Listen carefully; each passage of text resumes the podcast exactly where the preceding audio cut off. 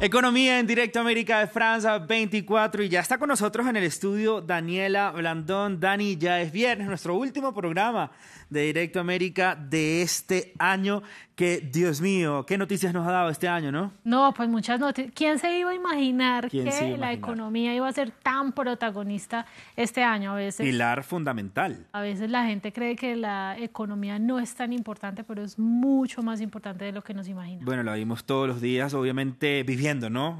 si, si no tenemos dinero no podemos comprar absolutamente nada. Exactamente, bueno. Vamos a hablar de los varios bancos centrales del mundo, Dani, que se preparan eh, para su última reunión del año. También están cerrando como nosotros. Claro que sí, que más que cerrar con broche de oro este año tan complicado y es que los responsables de tomar decisiones de política monetaria, o sea, los bancos centrales del mundo, dominan la agenda de la semana que viene.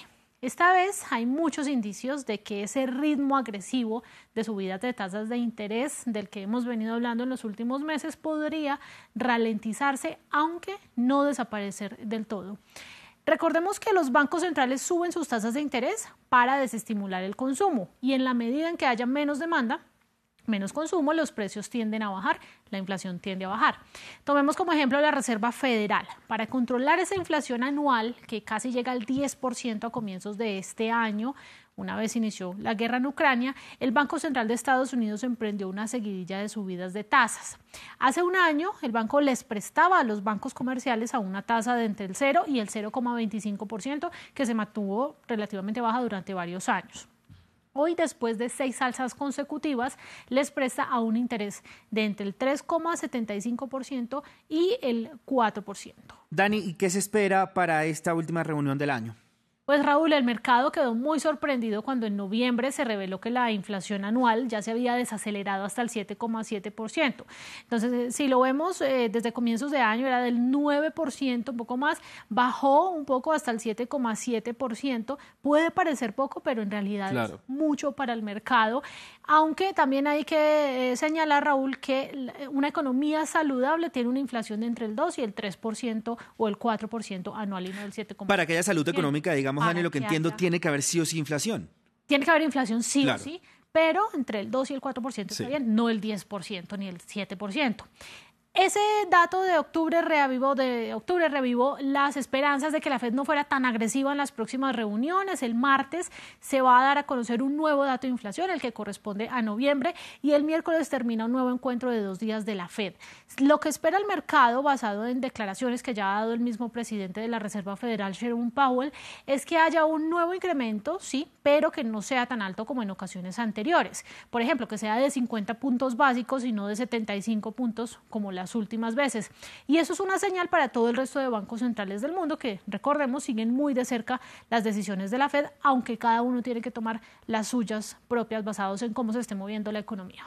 ¿Qué otros bancos se reúnen? ¿De qué reuniones tenemos que estar pendientes? Bueno, el próximo será un super jueves en Europa, pues se reúnen los bancos centrales de la zona euro, de Inglaterra, de Suiza y de Noruega. Se espera que todos ellos sigan subiendo las tasas de interés porque la lucha contra la inflación no ha terminado de ninguna manera y el enfoque estará ahora en cuánto las van a subir. Y también, Dani, la vivienda es uno de estos sectores que más se ha afectado con esta subida de las tasas de interés. ¿Por qué? Pues mire qué eh, situación tan particular. Para muchos puede parecer este un mal momento para invertir dinero en la compra de una propiedad, ya que el costo del endeudamiento se está haciendo cada vez mayor. Eso no es un secreto, lo hemos venido diciendo. Eh, las tasas hipotecarias están altísimas. En Colombia, por ejemplo, una tasa que antes era del 8% anual, hoy está en 13 o 14% anual y eso representa mucho dinero. En Estados Unidos, otro ejemplo, la tasa promedio anual para una hipoteca a 30 años está hoy en poco más del 5%, llegó hasta el 7% en su momento y esto es casi el doble de lo que estaba el año pasado.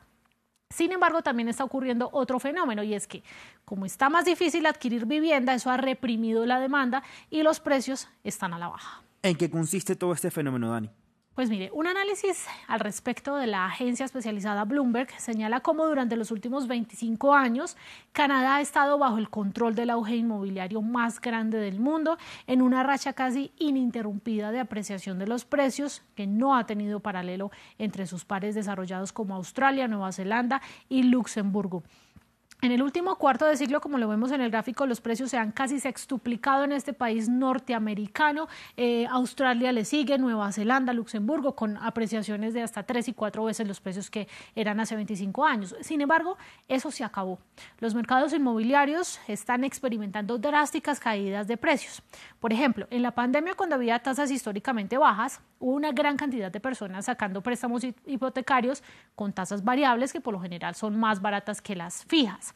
Con lo que no contaban era con que esas tasas iban a duplicarse o a triplicarse o a cuadruplicarse. Y eso lo que hace es que algunos ya no puedan pagar y tengan que salir de su vivienda. ¿Y qué pasa cuando mucha gente quiere salir eh, de su vivienda al mismo tiempo? No, me cortaste. no aprendiste nada, Raúl, no en aprendí. este año. Estaba concentrado viendo, no sé, el, video que tenía usted atrás. Bueno, entonces, ¿qué pasa cuando hay muchas personas vendiendo un mismo bien y hay poca demanda? Pues que los precios bajan. Claro, así es. Dani, lo básico, por favor. Sí, o sea, eh, economía básica. Por dummies. semestre, sí, señor. Dani, como siempre, muchísimas gracias por toda la información. Más adelante, más economía. Bueno, y seguimos hablando de tasas a ver si de pronto... A ver si ya me queda la información en la cabeza. Y nosotros pasamos a saludar a Luis Méndez con toda la información deportiva.